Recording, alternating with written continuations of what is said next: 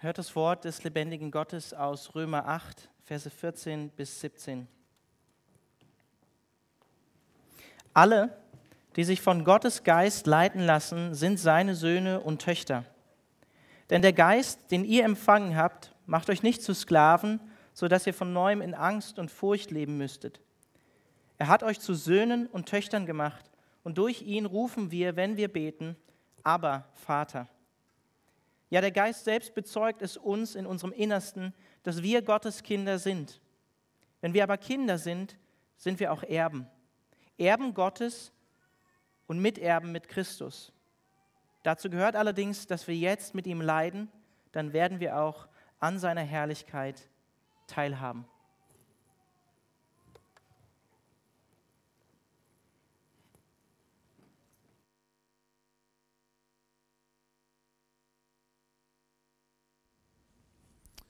Morgen, auch von mir. Und wenn ihr jetzt dabei seid im Livestream, habt ihr vielleicht noch nicht mitbekommen, dass das jetzt eine sehr schwere Woche geworden ist für unsere Gemeinde hier. Wir haben eine Schwester verloren, mitten aus dieser Gemeinde. Und sie war mitten im Leben und wir trauern. Und darum werden wir heute, ihr habt schon die Schriftlesung gehört, auch nicht nicht weitermachen in der Apostelgeschichte, sondern Alex hat es am Anfang dieses Gottesdienstes gesagt, wenn wir uns richten nach dem christlichen Jahr, dann ist heute der Dreieinigkeitssonntag.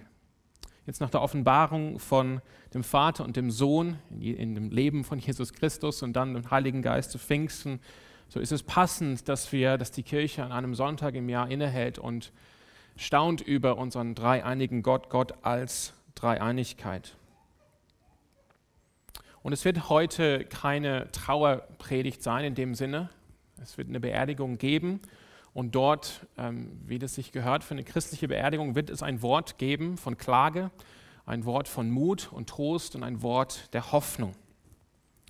Aber dennoch, ähm, wenn sowas passiert im Leben einer Gemeinde, auch jetzt in unserer Gemeinde, ist es richtig, dass wir nicht einfach mal weitermachen, als wäre jetzt nichts passiert, sondern dass wir innehalten und ich glaube, die, der Grund unseres Glaubens, der Grund des Daseins, unser dreieinige Gott, gibt uns heute eine Perspektive, äh, wie wir auch mit diesen Dingen umgehen können. Das heißt, es ist nicht eine Trauerpredigt heute Morgen, aber dennoch ein Wort für, für diese Zeit und auch ein Wort der Hoffnung. Im Johannes 20 Lass uns starten. Im Johannes 20, 31 schreibt der Apostel Johannes und er, und er sagt uns, er schreibt sein Evangelium, damit er glaubt, dass Jesus der Messias ist, der Sohn Gottes, und damit ihr durch den Glauben an ihn in seinem Namen das Leben habt. Das heißt, dieser Ruf von Jesus, dass wir glauben, ist ein Ruf zur Glaube an einen dreieinigen Gott weil Jesus ist der Sohn Gottes, das heißt Gott ist sein Vater. Und er ist auch der Christus, der Messias. Der Christus heißt der Gesalbte, denn er ist gesalbt mit dem Heiligen Geist. Das heißt, der Gott, den Jesus verkündet, den Jesus uns offenbart, ist ein Vater, wir werden es gleich sehen, der auf ewig seinen Sohn geliebt hat indem er seinen Heiligen Geist auf seinen Sohn ausgegossen hat. Wir sehen das bei der Taufe von Jesus.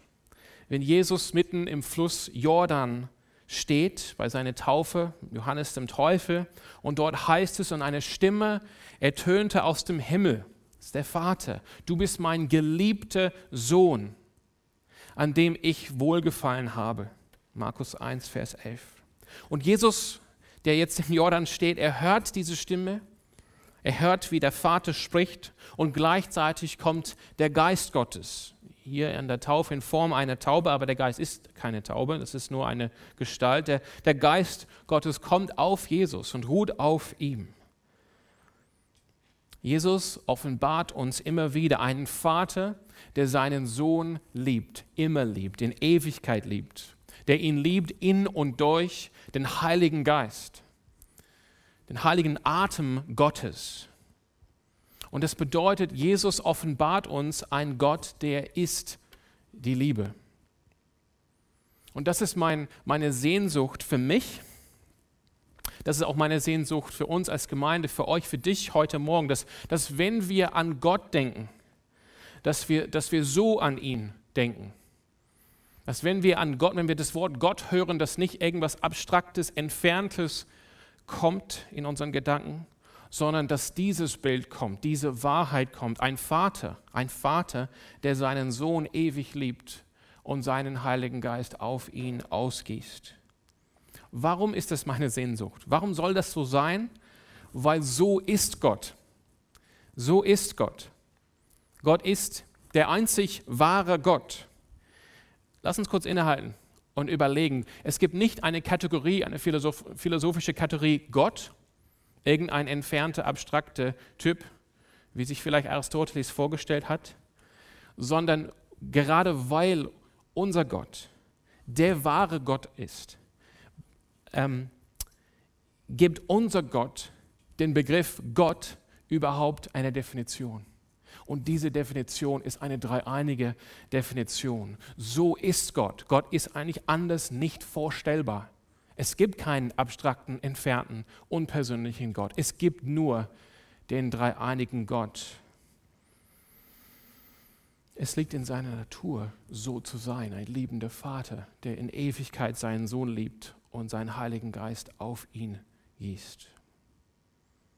Und, da, und darum können wir eigentlich gar keinen anderen Gott uns vorstellen. Mit einem dreieinigen Gott haben wir darum einen Gott, der völlig anders ist als alle anderen Götter. Der völlig anders ist als alle anderen Götter. Ich sage es nochmal, mit der Dreieinigkeit reden wir von einem Vater, der auf ewig seinen Sohn liebt, in und durch den Heiligen Geist. Aber lass uns jetzt mal vorstellen, wir hätten einen Gott, der eine eine Person wäre. Nicht ein drei Personen in einem, sondern nur eine Person. Und in aller Ewigkeit wäre so ein Gott alleine gewesen. Wenn er alleine gewesen wäre, dann wäre er kein Vater. Dann hätte er jetzt nicht in aller Ewigkeit eine Beziehung zu seinem Sohn. Das heißt, wenn er so wäre, dann würde er in aller Ewigkeit nicht wissen, was Liebe ist, nicht wissen, was Gemeinschaft ist. Er wäre völlig alleine gewesen. Liebe und Gemeinschaft braucht einen anderen, ein Gegenüber. Das heißt, wenn Gott alleine wäre, nur eine Person wäre, nicht dreieinig wäre, dann könnten wir nicht sagen, könnten wir nicht sagen, Gott ist Liebe oder Gott ist die Liebe. Und das verändert, finde ich, alles. Wir müssen hier begreifen, wie, wie fundamental das hier ist. Das verändert alles. Er wäre somit kein Gott, er wäre somit, sorry, ein Gott, der, der nicht Gemeinschaft mit uns teilen könnte. Als Gott, der, der nicht die Liebe ist und der Liebe nicht kennt, würde er nicht nur nicht wissen, was Gemeinschaft ist und was Liebe ist. Wir müssten uns die Frage stellen, würde er überhaupt wissen, wie man gnädig sein kann, wie man anderen liebt? So ein Gott, ein alleiniger Gott, wäre ein Gott, dem wir entgegenbringen können, vielleicht höchstens Ehrfurcht, aber eher Angst, Respekt. Aber auf keinen Fall würde dieser Gott uns heranziehen an sich selbst mit, mit Liebe. Wir würden diesen Gott nicht lieben.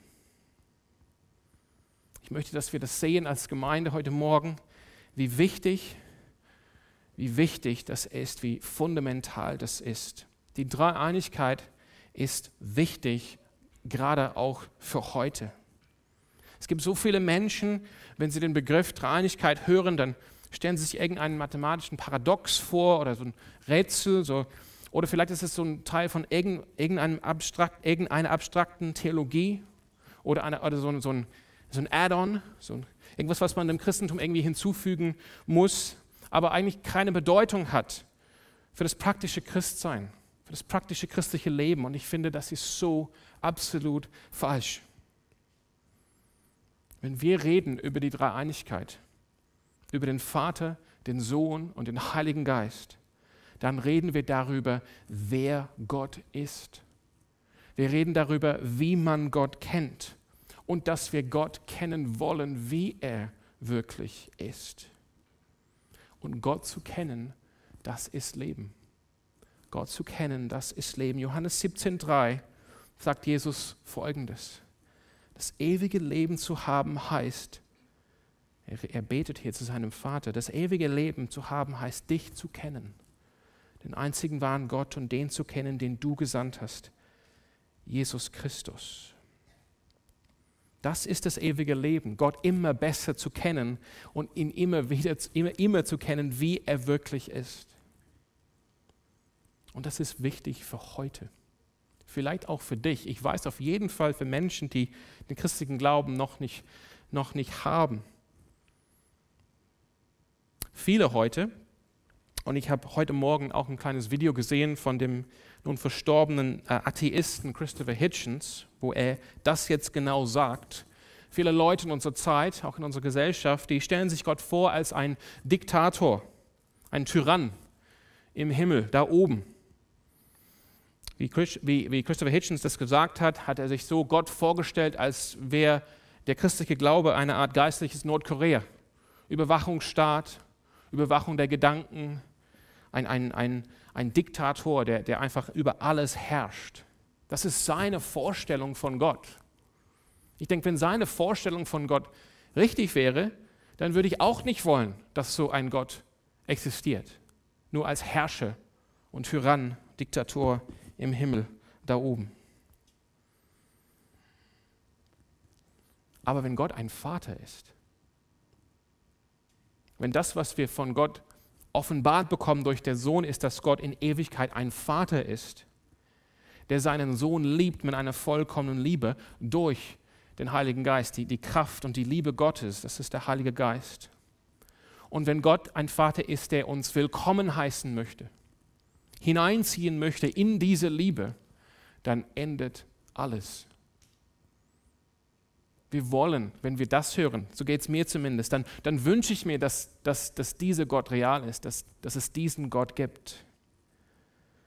Wer Gott ist, wer Gott in Wirklichkeit ist, das macht einen großen Unterschied, wenn es um das Evangelium geht, was wir verkündigen. Lass uns nochmal vorstellen, dass Gott dass es bei Gott, dass dieser alleinige Gott, dass es ihm letztendlich ums Herrschen geht. In aller Ewigkeit ähm, geht es ihm nicht um Beziehung. Er ist allein, er hat keinen Sohn, hat keinen Heiligen Geist, er ist völlig alleine, er kennt Gemeinschaft nicht, kennt Liebe nicht. Es geht ihm eigentlich nur noch oder nur ums Herrschen. Was wäre das Evangelium bei so einem Gott? Das ist nämlich der Gott von einem Christopher Hitchens. Wie wäre das Evangelium? Vielleicht würde das Evangelium ungefähr so lauten: Er ist der Herrscher oder er gibt die Regeln an, wir haben die Regeln gebrochen.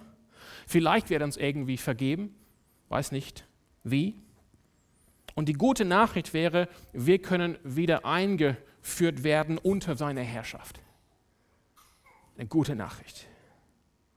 Aber wenn das das Evangelium ist, dann ist die einzige Beziehung, die ich, die wir mit so einem Gott haben können, ist, dass wir wieder unter seine Herrschaft leben können als irgendwie wieder angenommen oder sogar als Sklaven. Aber mit unserem Gott ist das ganz, ganz, ganz anders. Mit unserem Gott, unser Gott ist ein Vater. Was unser Gott möchte, ist, ist nicht nur, dass wir wieder angenommen werden oder dass wir als ähm, Bürger unter seiner Herrschaft leben, sondern er, er will uns umarmen mit der Liebe, die er für seinen Sohn hat. Unser Vater will uns umarmen mit der Liebe, die er für seinen Sohn hat. Johannes 17, 23, das ist das letzte große Gebet von Jesus vor seiner Kreuzigung im Johannesevangelium. Jesus sagt etwas, ich, ich denke, das ist der Hammer. So würde man das sagen heute auf Deutsch. Der Hammer. Er sagt Vater und er, und er betet hier für alle, die an ihn glauben werden. Auch für uns, auch für dich. Er betet Johannes 17, 23 im zweiten Teil, Vater, sie sind von dir geliebt. Wie? Wie ich von dir geliebt bin. Sie sind von dir geliebt, wie ich von dir geliebt bin. Jesus sagt, Vater, Jesus hat, hat uns alle Alle, die jeweils an ihn glauben werden, hat er im Blick und er sagt im Gebet, wir, wir bekommen diesen Gebet so einen Einblick in ein Gespräch innerhalb der Dreieinigkeit. Das Allerheiligste, wenn man will.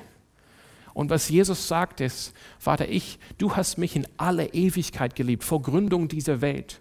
Und diese ewige, vollkommene, perfekte, unerschöpfliche Liebe hast du auf sie, auf dich gesetzt.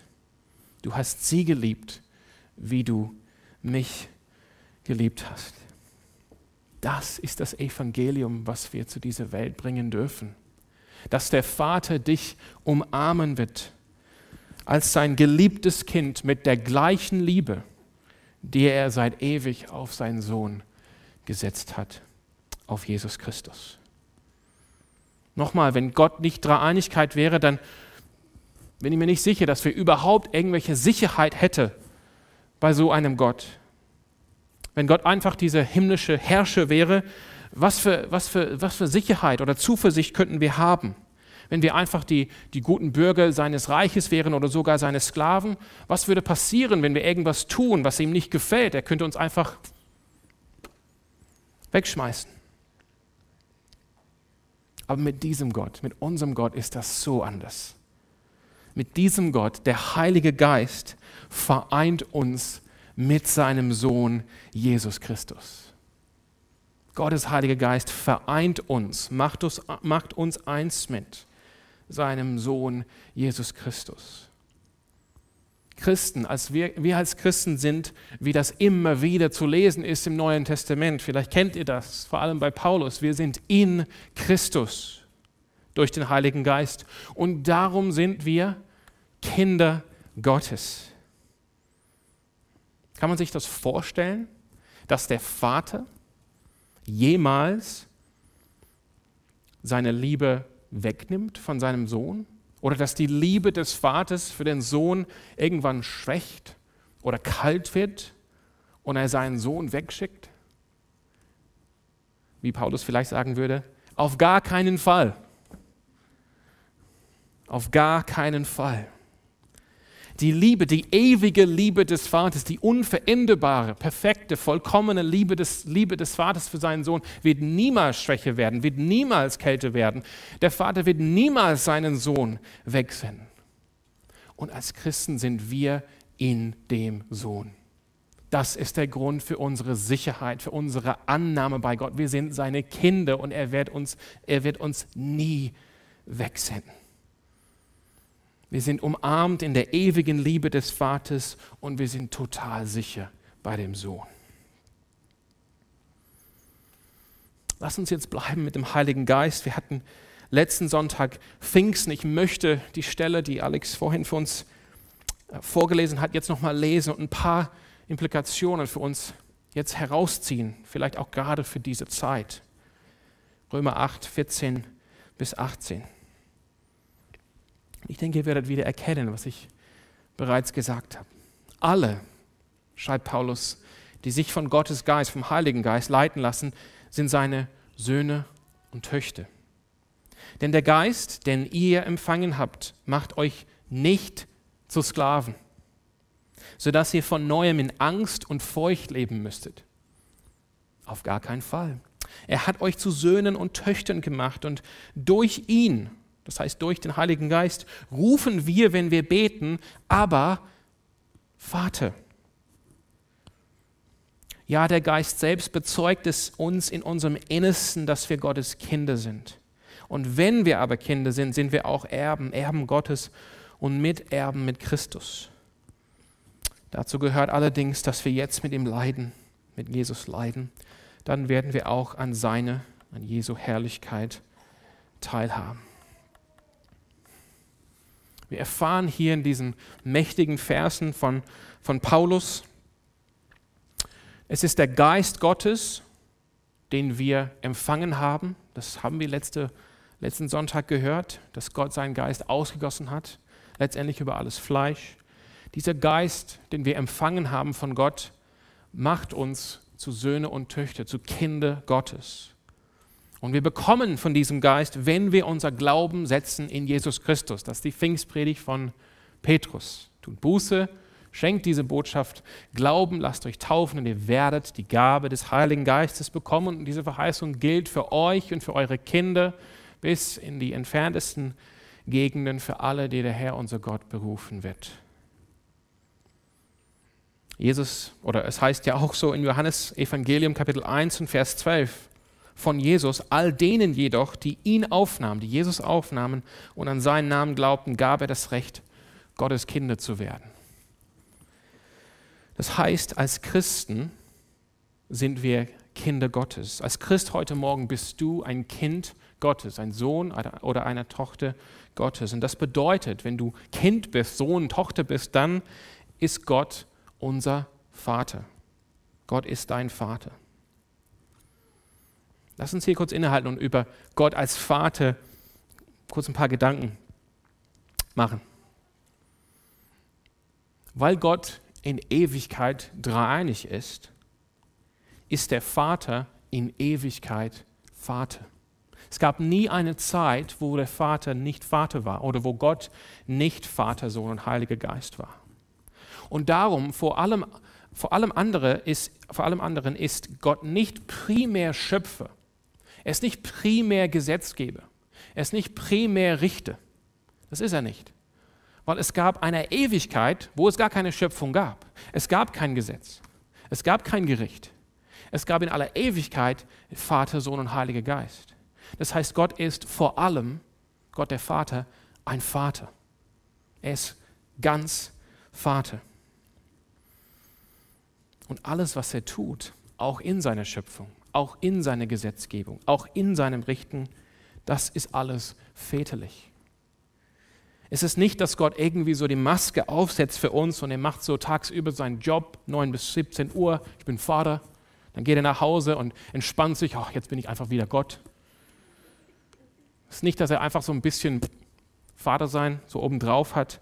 Er ist ganz, der Vater ist ein ganz Vater in aller Ewigkeit. Und er ist ein guter, guter Vater. Manchmal haben wir Väter, wo wir denken, Puh, das ist hart, das bleibt nicht gut in Erinnerung. Aber so ist Gott nicht. Wir, sollen, wir dürfen jetzt nicht denken, so wie unser Vater war, so ist Gott, sondern wir, wir, wir sollen wissen, Gott ist ein guter Vater. Gott ist ein guter Vater. Und das sehen wir bei der Taufe, aber eigentlich bei der Taufe von Jesus, aber eigentlich immer wieder. Er wird, er wird offenbart als Vater, der seinen Sohn liebt. Das ist mein geliebter Sohn, an dem habe ich wohlgefallen. Das ist die Liebe des Vaters. So ist er. Und er schenkt gerne und großzügig von seinem Heiligen Geist.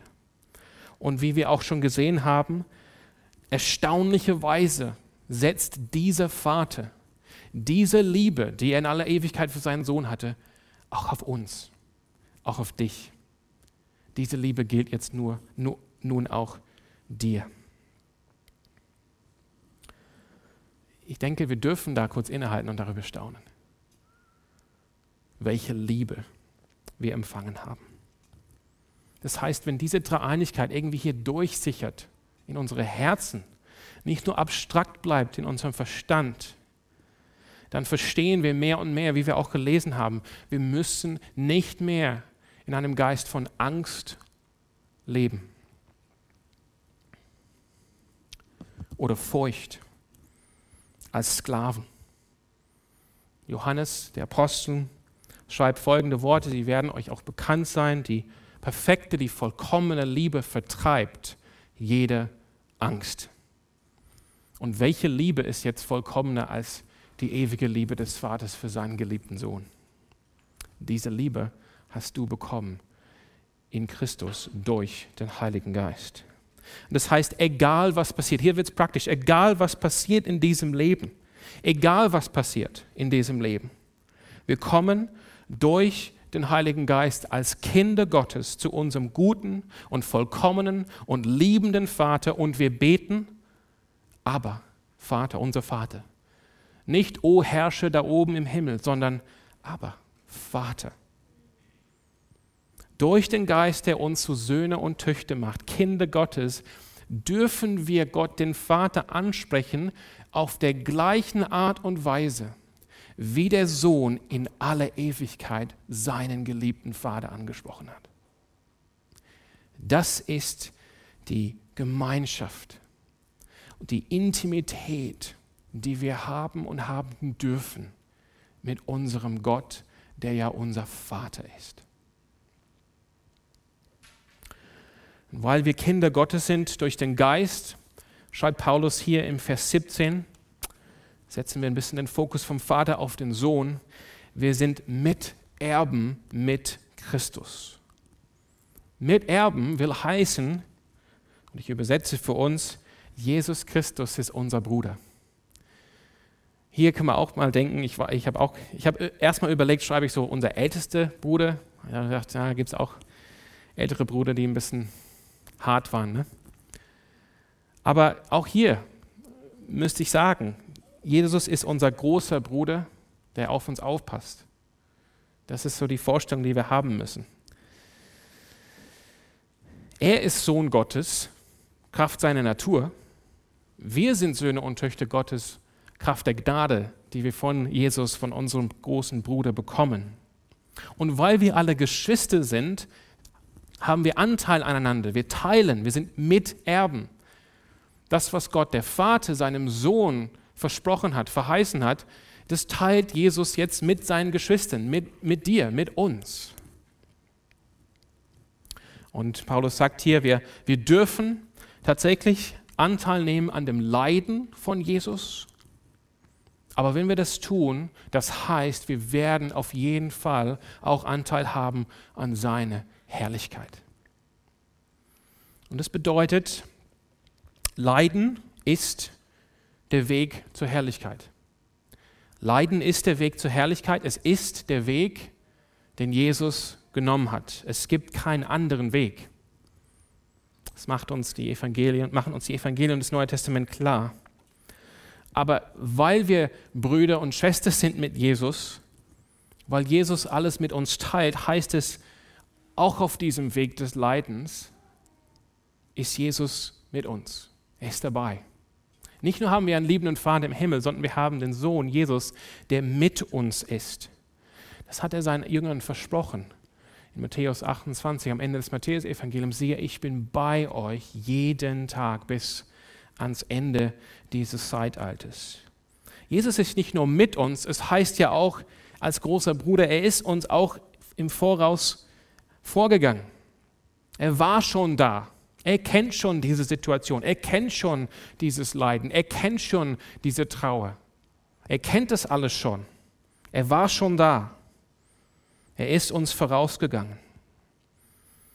Wenn wir das Evangelium nicht aufmachen an Karfreitag, sondern aufmachen am Anfang des Evangeliums, am Anfang von Matthäus und Lukas Evangelium, dann, dann lernen wir einen Gott kennen in Jesus Christus, der uns bereits sehr nah gekommen ist.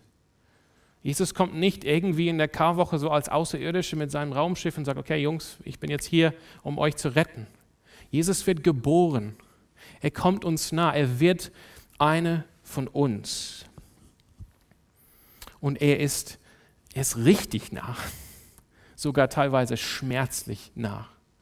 Immer wieder denke ich an den, diesen Satz von Petrus, wo Petrus zu, zu Jesus sagt, geh weg von mir her, denn ich bin ein sündhafter Mensch.